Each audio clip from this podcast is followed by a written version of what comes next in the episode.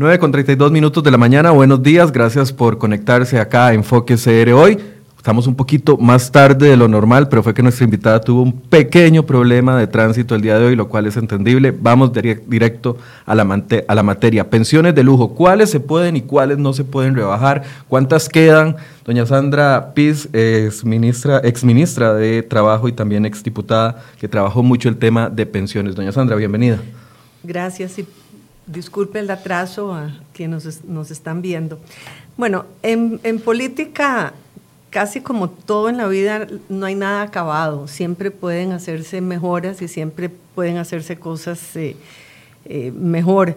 Eh, a mí me parece, sin embargo, que lo que se hizo durante el 2017 al reformar eh, sobre todo cuatro leyes que eran las que más ponían el acento en, el tema de las pensiones de lujo, eh, se dio un gran paso adelante. Eh, me refiero, por supuesto, a la reforma que se hizo al Poder Judicial, que fue precisamente la última, que ya se está aplicando. Y que ya se está aplicando, eh, en donde realmente el, problema era no solamente de altas pensiones, de pensiones de lujo, sino de una gran inequidad, porque realmente eh, la gran parte de, los funcionarios, eh, alrededor de un 65-70%, no tienen pensiones de lujo. Las pensiones de lujo estaban muy concentradas en un 3% y también todo el tema de cuándo se podían pensionar, con cuántos años, etcétera. Eh, el segundo gran proyecto, creo yo, que, fue importante, eh, fue el que tenía que ver con eliminar el 30% que, eh, se, que ganaban o que se le agregaban a los exdiputados de antes del 92. Ustedes recordarán que en el 92 se hizo una gran reforma de pensiones y se pasó a todo el mundo para el régimen del IBM, el régimen de la caja. Sin embargo, por un tema de derechos adquiridos, eh, quedó un grupo importante de leyes que se habían aprobado durante, básicamente durante los 80. Ese eh, evidentemente era eh, nos había llevado a pensiones altísimas, porque si bien en su momento no eran tan altos, la posibilidad de que cada año se eh, incrementaran en un 30%. Las convirtió en pensiones millonarias. Las convirtió en pensiones millonarias cuando lo lógico y lo que se ha venido usando, sobre todo en la caja y además a nivel de salarios, es que tanto las pensiones como los salarios se ajustan por inflación pero No hemos tenido 30% de inflación, afortunadamente. afortunadamente. Pero además había también una, eh, una disposición que permitía que los hijos e hijas de los funcionarios de lo que se llama el régimen de Hacienda Diputados, que hay que tener claro, no es solo diputados, es todos los funcionarios eh, que están eh, bajo la, el régimen de Hacienda, que es el que eh, protege o el que paga el presupuesto nacional, los hijos e hijas de algunos de estos funcionarios tenían la posibilidad de, de tener pensiones vitalicias, siempre y cuando no se casaran. eso, es, eso llama mucho la atención, pero me imagino que en su momento, en, en, realidad en su momento se hizo solamente para las mujeres. Eh, y creo que existía la filosofía de que alguien se tenía que quedar cuidando a los mayores, o realmente no, no, no, no lo tengo muy claro, pero siempre y cuando no se casaran, siempre y cuando la señora o la hija se quedara soltera, eh, seguía eh, teniendo su pensión vitalicia, la pensión de sus padres, de su padre. luego la sala constitucional, en, una, en respuesta a una demanda de un ciudadano varón eh, que reclamó que había discriminación de género, eh, en vez de bajarle a las mujeres, lo que hizo fue igualar a, los hombres. Entonces llegamos al extremo de tener ese tipo de, eh, de pensiones también muy altas. Y posteriormente hubo una reforma interesante también que estableció que la contribución obligatoria que se tenía que hacer o que se tiene que hacer de eh, estos regímenes que se le recargan al presupuesto nacional eh, pasara en un, eh, de un rango de 6 a, 19, a 18%. Es decir, los pensionados, aunque sigan recibiendo esa pensión, estaban, estaban cotizando eso. Estaban cotizando. Es decir, la, la, si había, más bien eran nueve, perdóneme. El, el, rango, el rango era igual para todos. Todo el mundo tenía que pagar un 9% sobre su pensión, eh, trabajando y ya luego pensionados. Lo cual era no solamente eh, poco, sino que además era muy injusto porque pagaban el mismo 9% los que tenían pensiones bajas que los que tenían pensiones altas. Entonces lo que se hizo fue una tabla eh, que iba de 9 a, si no me equivoco, era 16%, para que entre más alta fuera la pensión, más fuera lo que se le dedujera a la persona. Le, pido una pausa aquí, doña Sandra, para hacer un panorama general, porque entramos muy de, muy de fuerte a la materia y, no, y no explicamos algo muy importante. ¿Cuántos regímenes de pensiones están actualmente activos en el país? Tenemos el del magisterio, Correcto. el del Poder Judicial, el de invalidez, vejez y muerte de la caja, donde estamos casi todos los eh, ciudadanos, iba a decir mortales, pero no voy a decir eso, casi todos los ciudadanos, y tenemos la Dirección Nacional de Pensiones que administra un grupo de regímenes cerrados. ¿Es así? Es, así es, así es. es, es son, son, en realidad sí son cuatro, es Magisterio, Hacienda Diputados o Hacienda, que es el que maneja el presupuesto nacional, la Caja y el Ministerio y el Poder Judicial. Hay un quinto que es el régimen no contributivo, que es, eh, es, aquel que está destinado para las personas que no cotizan y que están bajo la línea de pobreza. Ok, ya casi hablamos de ese quinto porque claramente ahí no hay pensiones de lujo. Ahí no hay pensiones de lujo. Más bien son las pensiones más, más bien bajas. Son pensiones muy bajas, son pensiones que andan alrededor de 80 mil colones y que de alguna manera hay que buscar la manera de, eh, eh, de, de incrementar no solamente eh, el, monto, sino también la base, porque no se está cubriendo a todas esas personas. Ahora, en este ABC, en el, en el Poder Judicial, ¿existen todavía al día de hoy, octubre del 2018, pensiones de lujo dentro del régimen del Poder Judicial, tomando en cuenta de que el año pasado eh, se aprobó esta ley que recorta o que pone eh, un impuesto especial a, las, a, los pensionados de lujo? ¿Todavía quedan pensiones de lujo en el Poder Judicial? Vamos a ver, a partir de, la, aprobación de la ley, eh, se pasaban 18 meses para que entrara en vigencia. Entonces, es posible que todavía haya personas que tengan pensiones de lujo. Sin embargo, a la hora de que ya la ley entre eh, totalmente en vigencia, existe lo que se llama una contribución voluntaria, que es una especie de impuesto que va del 25 al 75% y que se le habrá de rebajar a las personas que tienen pensiones por encima de los 4.5 millones de colones. Pausa ahí, voluntaria, a nadie le gusta pagar por voluntad. ¿Qué significa voluntaria? Vamos a ver, se llama voluntaria tanto en, el régimen eh, del Poder Judicial como también en el régimen de, de Hacienda Diputados ese es el nombre que le pusieron. No es voluntaria. No, no. Hay que pagarlo. Hay que pagarlo. Es un impuesto. El magistrado que ahorita se pensione, como pasó con don Carlos Chinchilla, con 8 millones 900 mil. Tuvo que pagar ya. Ah, ya se le está rebajando ya ese se le está rebajando. Ahora, en el Poder Judicial se puso como, como eh, tope 4.5 millones. Eh, ciertamente es un poco más alto que el resto de la población. Ahí hubo consideraciones de diferente mm, índole. Eh, y presiones de diferente índole. Mire, más que presiones, yo le diría que, que fueron consideraciones muy relacionadas con el estudio que hizo la Universidad de Costa Rica. Correcto. Porque ahí lo que teníamos era un problema de sostenibilidad del régimen. Eh, estaba, ese régimen estaba a punto en 10 años de eh, entrar en una situación de insuficiencia. Entonces, eh, tanto el, tope de 4.5 como las condiciones en que se podían eh, pensionar la edad, en fin, todas las, todas las condiciones, vienen de un estudio que hizo la Universidad de Costa Rica y que nos prácticamente nos dio la tabla a los diputados de qué era lo que se necesitaba para que ese régimen no fuera deficitario, que era realmente lo que eh, era importante, ¿verdad?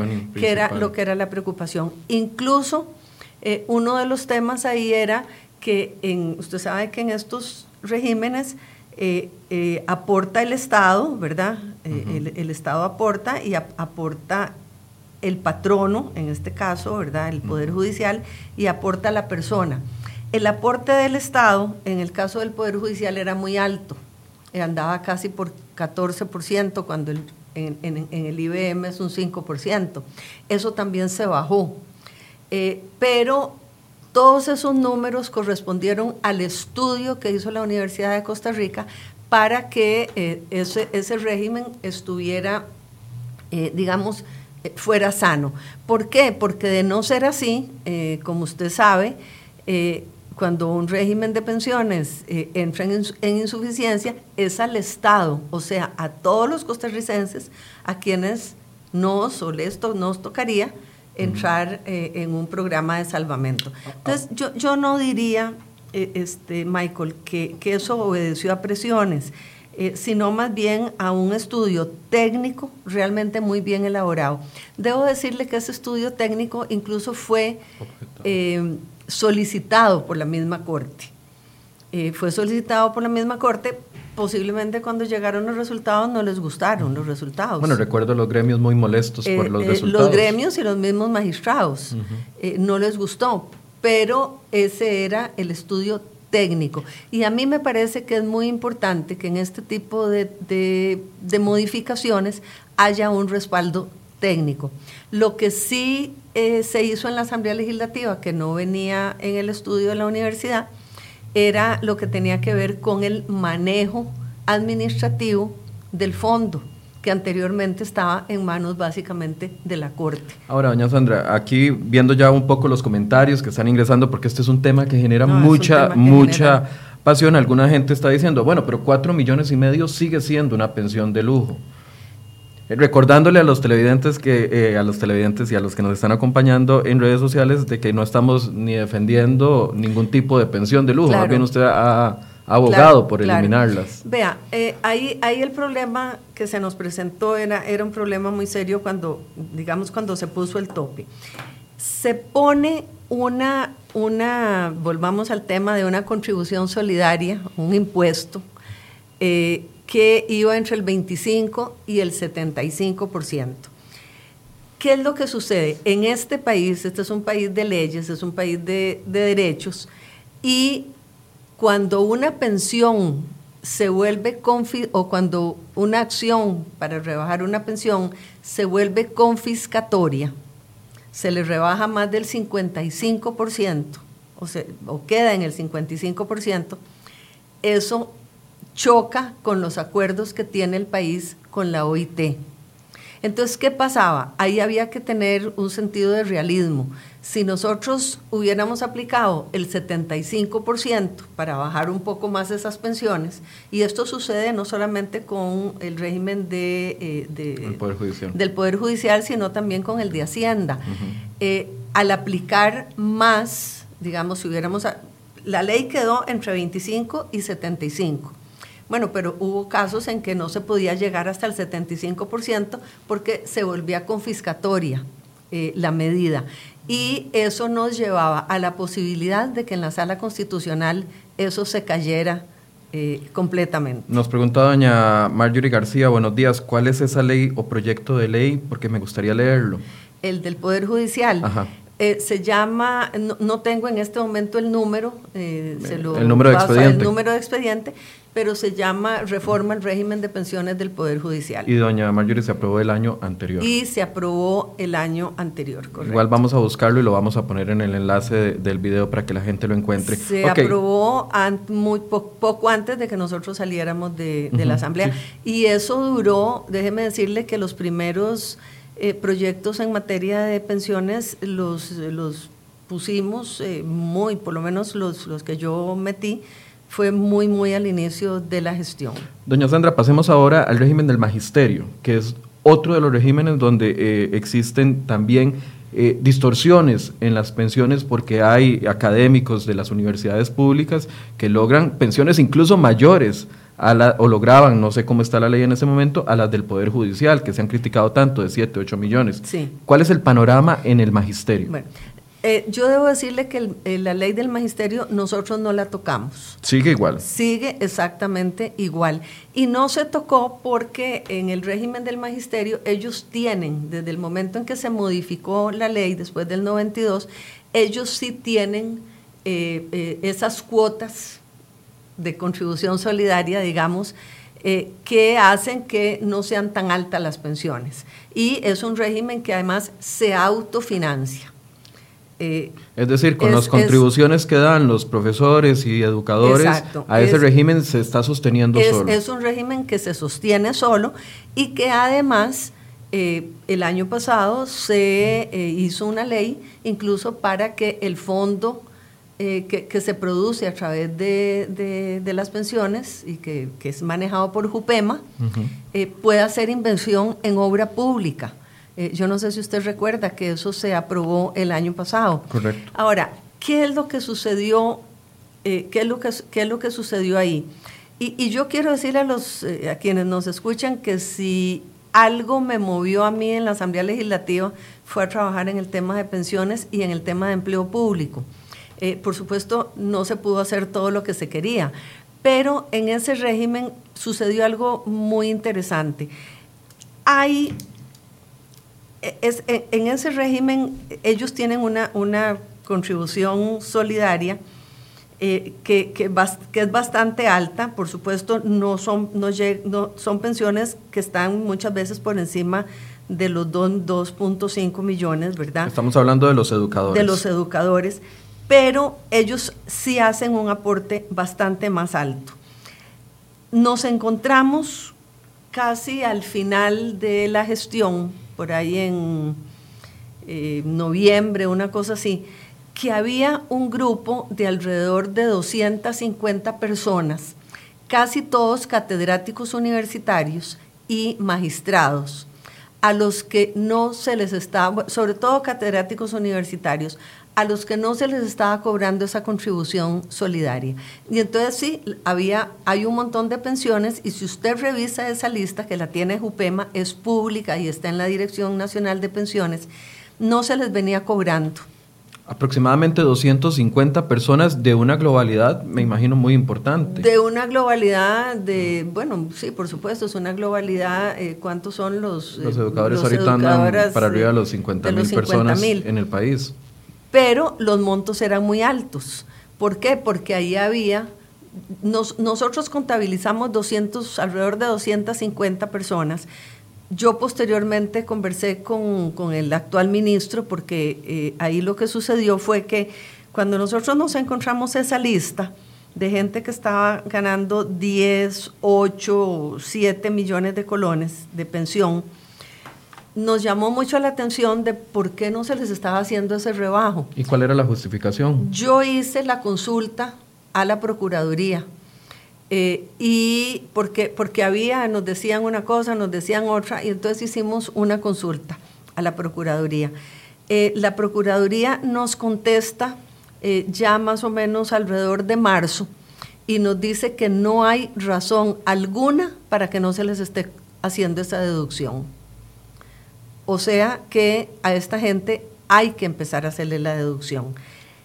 Yo inmediatamente, y ahí están las cartas, le mandé esa nota al ministro de Trabajo, en ese momento era por ahí marzo de ese año, del año pasado, y al ministro de Hacienda, haciéndoles ver que tenían que proceder con el cobro de esas, con esos rebajos más bien. Eh, ya para entonces eh, mm, estaba clarísimo de que había que hacerlo, pero terminó el gobierno y lo que sí le puedo decir es que yo inmediatamente me puse en contacto con el actual ministro de Trabajo, Con don Steven Núñez. con es- don Steven Núñez y con, eh, bueno, en ese momento don Luis Paulino todavía no estaba, pero sí me puse en contacto con don Steven Núñez y si ustedes recordarán, uno de los primeros acuerdos del Consejo de Gobierno de esta administración fue emprender las acciones legales para que a estas personas se les empezara a rebajar. Entonces podríamos decir que eh, hasta el momento llevamos dos regímenes analizados, el del Poder Judicial, donde hemos visto algún tipo de acción legal que está eh, tratando de evitar esas pensiones de lujo siguen en 4 millones y medio, algunas, no todos los empleados, son los que han tenido salarios más altos, como los magistrados principalmente. Y ahora en este segundo régimen sí podemos identificar que había un grupo de unas 200, 250 personas que sí tenían pensiones de lujo que no estaban aportando lo suficiente. y que no se les estaba rebajando lo que se les tenía que rebajar.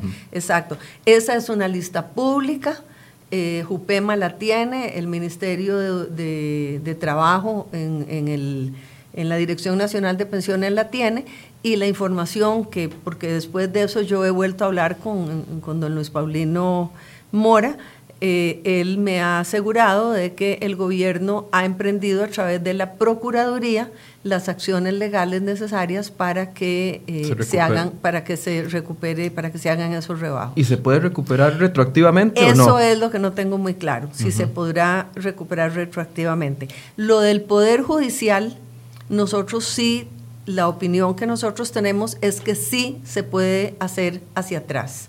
O sea, que personas que tenían eh, una, una pensión de 8 o 10 millones de colones, al entrar en vigencia la contribución solidaria o digamos este impuesto, sí se les puede cobrar hacia atrás eh, ese, monto. Pero, como usted sabe, en estas cosas siempre eh, habrá que esperar a ver qué sucede. De hecho, en este momento... Sala Constitucional tiene eso en las manos. Constitucional tiene siete o ocho casos de magistrados que han interpuesto eh, sus casos y estamos a la espera de lo que la sala constitucional diga. Nos dice Jessica, doña Jessica Rodríguez, las pensiones de los docentes de primaria y secundaria no son de lujo y el régimen hace que sigamos cotizando después de pensionados para las futuras generaciones.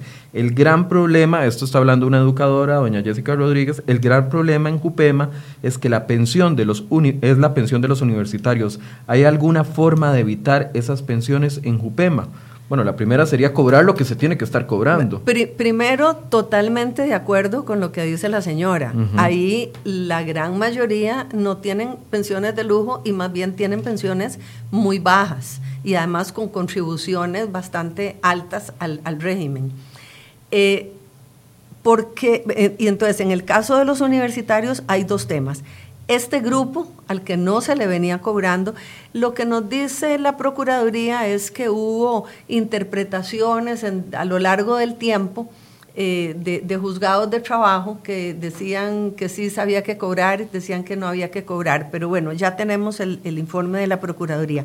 Ahora, ¿qué es lo que pasa con los docentes o con los catedráticos universitarios? De que tienen unos pluses exorbitantes. Tienen unos pluses exorbitantes y yo sé que esto no le suena muy simpático a, los profesores universitarios, a los catedráticos universitarios.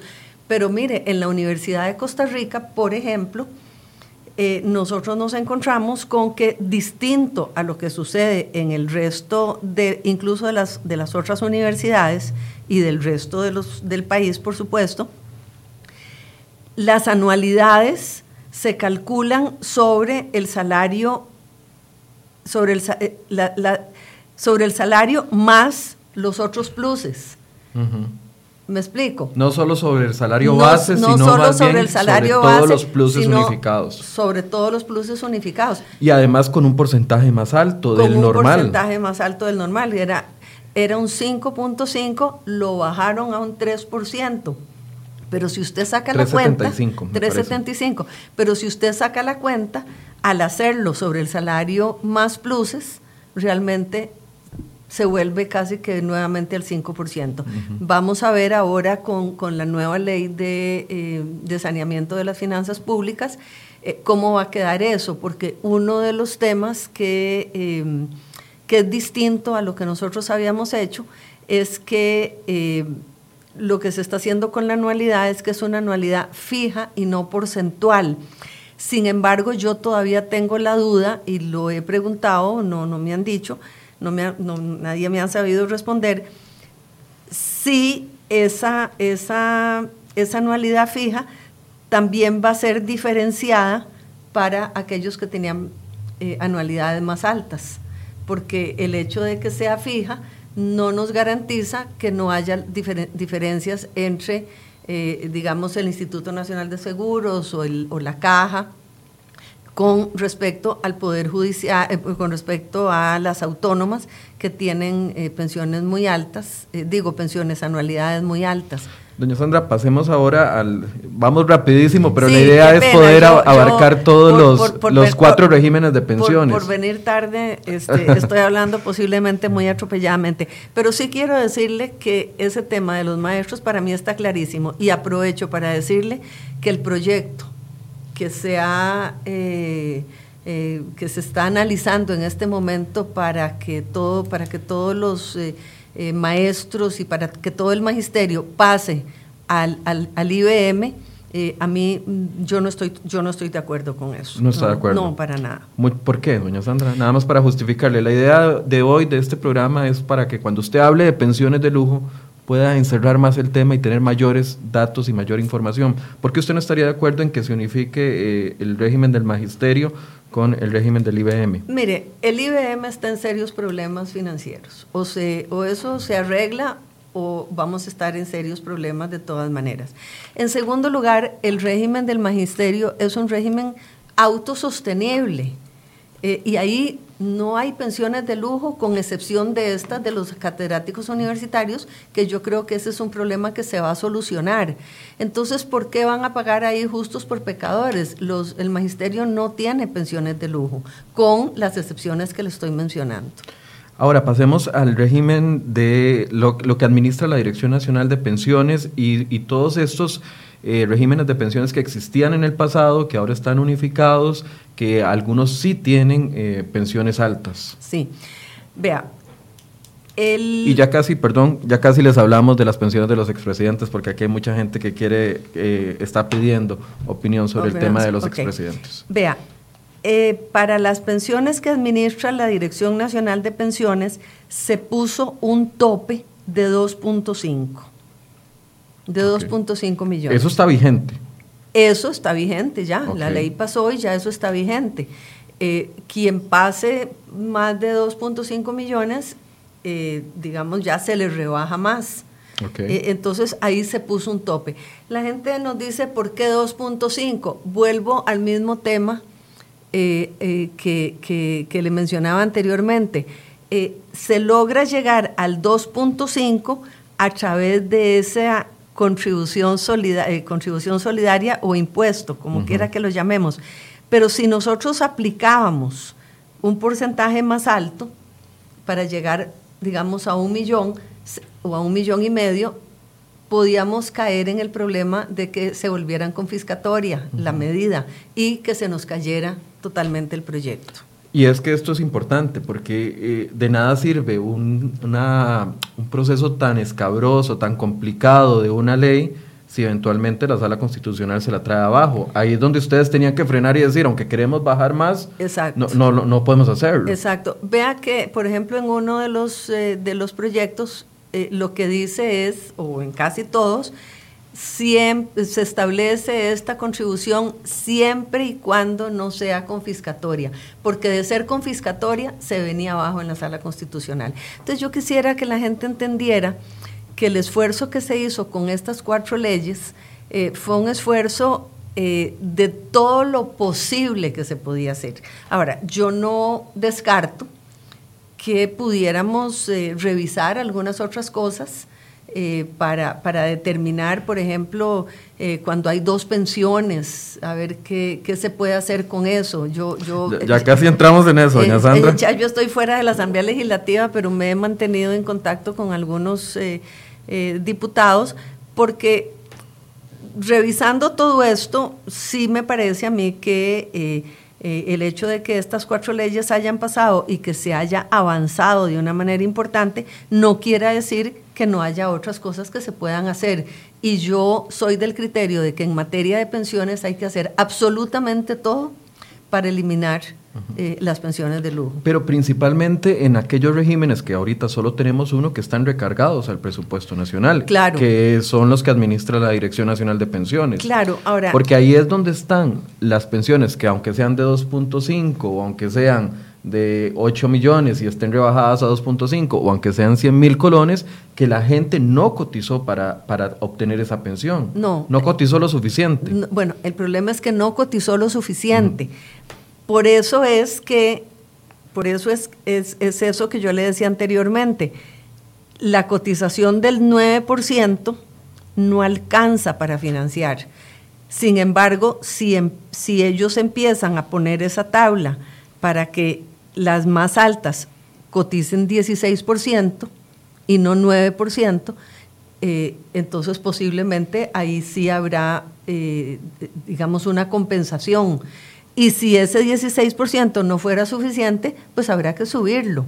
Lo que era muy injusto y además no alcanzaba para financiar las pensiones es que quienes tuvieran una pensión alta o quienes tuvieran una pensión baja, tuvieran que pagar un 9%. De hecho, debo decirle que eh, nosotros cuando hicimos esa ley, eximimos a, quienes tienen eh, eh, pensiones de dos salarios. O sea, la gente, la gente que gana menos de dos salarios mínimos, o sea, alrededor de 500 mil colones, quedó eximida o exonerada de este 9%. Para no tener que afectar ese monto. Para, mire, porque había gente que estaba ganando pensiones de 400 mil colones y tenían que pagar el 9%, que era el mismo 9% que ganaba el que tenía una que tenía 7 millones. No sé si por ahí va la pregunta de doña Dayana Sánchez, que dice, ¿qué recomienda doña Sandra?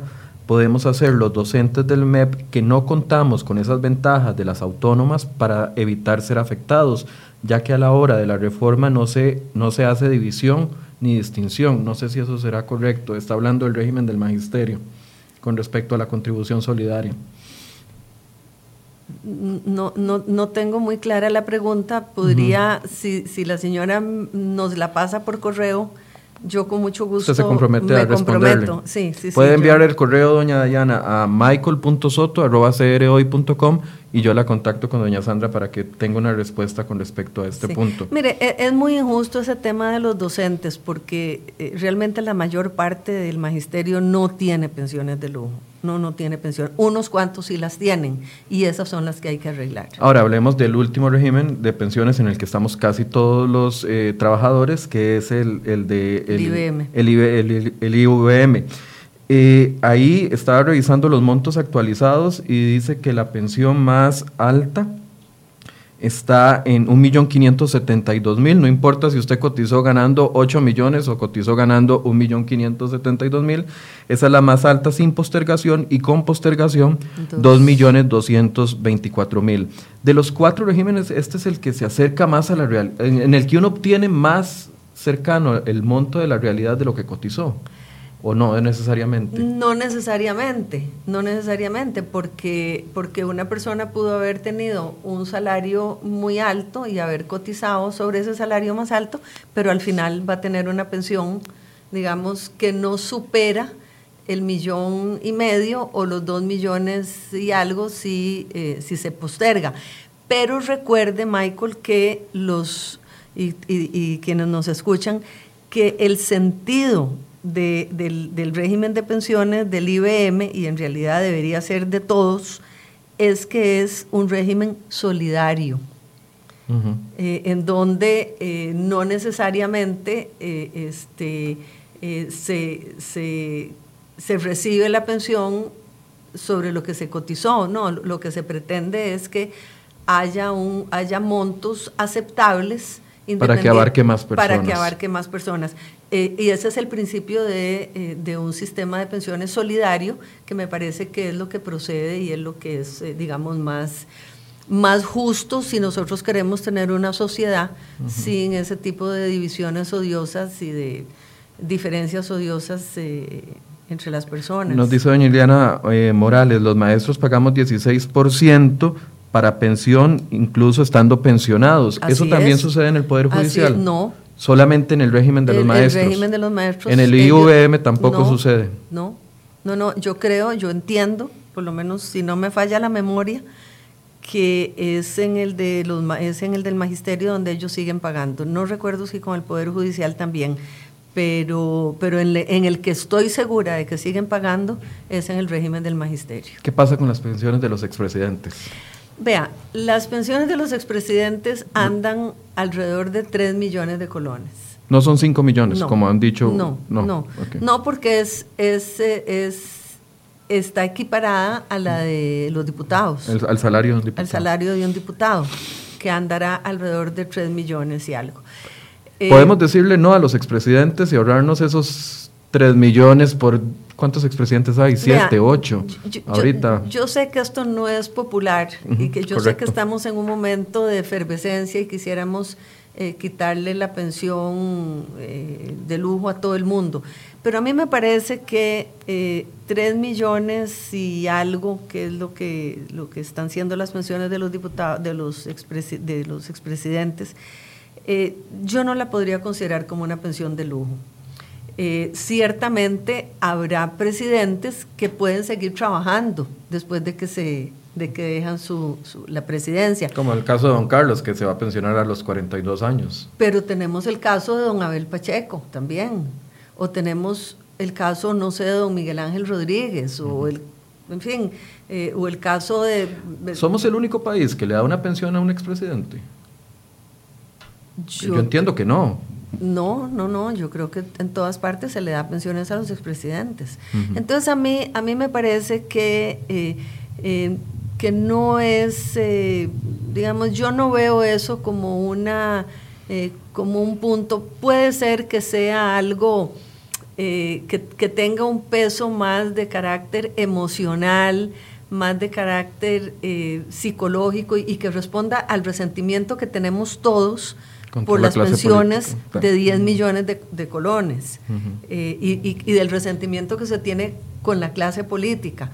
Pero no me parece que en razón de eso haya que sacrificar a cuántos son los que quedan, a cinco o seis personas. que eh, digamos que se han entregado al país y que van a recibir una pensión que tampoco se puede considerar una pensión, eh, digamos, eh, millonaria. Hay, ahí hay, hay, un tema que es importante. el otro día salió un artículo en La Nación donde ellos consideran que cualquier cualquier pensión por encima de los 2 millones 500 es una pensión de lujo. Ya le iba a preguntar eso, ¿cómo definimos qué es una pensión de lujo? Yo no estoy de acuerdo con eso. Ellos hablan de que hay 3 mil y pico pensiones de lujo. Nos lo acaban de poner aquí, 3.800. 3.800, porque parten de que cualquier cosa por encima de 2 millones y medio es una pensión de lujo. Bueno, mire, eh, ¿qué es una pensión de lujo? Empecemos por definir eso. Eh, Para mí es una pensión que una persona recibe con un monto elevado y que no cotizó por y que no cotizó por ese Porque si yo coticé durante cierta cantidad de años, porque por A o por B razón no voy a entrar a calificarlo, me estoy ganando, fue un ahorro que Exactamente, exactamente. Entonces mm, yo no coincido con ese, con ese criterio de que cualquier cosa por encima de los, de los dos millones y medio es una pensión de lujo. Ahora, uno podría decir que, eh, que en el caso de los magistrados, 4.5 es una pensión, digamos, más alta que el promedio. Eh, pero bueno, eso era lo que era posible. Volvemos a lo que es... posible, desde, la Asamblea Legislativa a través de una ley. posible a través de, de una ley en la Asamblea Legislativa. Ahora, si nosotros decidimos ignorar el tema de los derechos adquiridos en este país, cosa que sería muy complicada y muy seria, entonces ahí sí tendríamos problema. A mí me parece que la solución, y creo que es algo que habrá que trabajar, aunque yo sé que a mucha gente no le hace mucha gracia, creo que hay que trabajar un poco más en el tema de los pluses salariales, porque ciertamente la pensión tiene que ver, está relacionada con lo que usted gana. Con su ingreso directamente. Con su ingreso. Y hay instituciones como el Poder Judicial o como las universidades en donde los pluses son realmente exorbitantes. Correcto. Doña Sandra, antes de cerrar, porque tenemos que ir cerrando en este momento, se eliminó, porque algunas personas lo han preguntado, se eliminó la duplicidad o, la doble pensión o eso todavía existe. Y recuerdo un caso muy específico, eh, la viuda de un ex magistrado que recibía 9 millones de la pensión de su ex marido, 7 millones de la pensión de ella. Sumaba 15, 16 millones de colones. Eso, eso no se ha eliminado y eso, eso ahí continúa. Y ese es uno de los temas que yo le decía anteriormente que se estaba analizando. Porque eh, cuando, cuando se trata de dos pensiones muy altas, eh, es una cosa. Cuando se trata de dos pensiones muy bajas, eh, el asunto no es lo mismo. Entonces, eh, no es tan fácil pasar el machete, ¿verdad? Y decir, eliminémoslas todas. Entonces, es uno de los temas que eh, he estado eh, conversando con alguna gente a ver si se puede, si se puede hacer algo. Pero ese es uno de los temas. Sería un mecanismo muy muy específico para que no afecte, digamos, a una viuda que recibe 150 mil colones de su ex marido y 100 mil de una contributiva de ella, por ejemplo. No contributiva, perdón. Exactamente. O que tal vez es una maestra o una persona que trabaja en un Sensinay o qué sé yo, que se quedó viuda y entonces no puede recibir, eh, este, no puede recibir la pensión de su marido y mantenerla de ella. Eh, entonces, por eso le digo que ahí tenemos que eh, caminar con estudios técnicos que nos permitan eh, ver a ver qué se puede hacer. Ahí el problema es que en materia de ley no se pueden hacer distinciones. Cuando usted usa una ley, usted no puede decir esto es así para este grupo y esto es así para este grupo. Entonces, técnicamente hay que buscarle la comba al palo, pero hay que hacerlo. Para cerrar, doña Sandra, ¿es factible o no unificar todos los sistemas de pensiones del país a corto plazo eh, dentro del régimen de la caja? En el corto plazo yo no lo veo factible. En el corto plazo yo no lo veo factible. Me parece que estaríamos inyectándole al, a un régimen como el del IBM eh, una carga incluso una carga financiera, digamos, por, por el caso de, de los pensionados del, del, presupuesto nacional. Que no le corresponde. Que no solo no le corresponde, sino que no tendría con qué pagar. Entonces, a mí me parece que eh, no es, eh, en el corto plazo yo no, yo no lo veo posible. Y en el largo plazo yo no sé si eso es lo más conveniente tampoco. Eh, yo no veo por qué la ortodoxia de tener a todo mundo bajo el mismo régimen de la caja. Lo que sí tenemos que hacer es que los otros regímenes sean justos y no, no estén por encima de las condiciones, digamos, que tiene el de la caja. procurar una equiparación. Una equiparación con lo de la caja. Y de hecho... En condiciones, no en montos. En condiciones, claro, en condiciones. Digamos, eh, eh, porque entre las cosas que se hicieron fue la edad de retiro, el monto que reciben, el monto que recibe la viuda. Eh, me explico, ese tipo de cosas es, es lo que habría que ir acercando. pero yo no veo en el corto plazo eh, digamos que se puede hacer lo que se hizo en el 92, que fue migrar a todo el mundo hacia el régimen de la caja.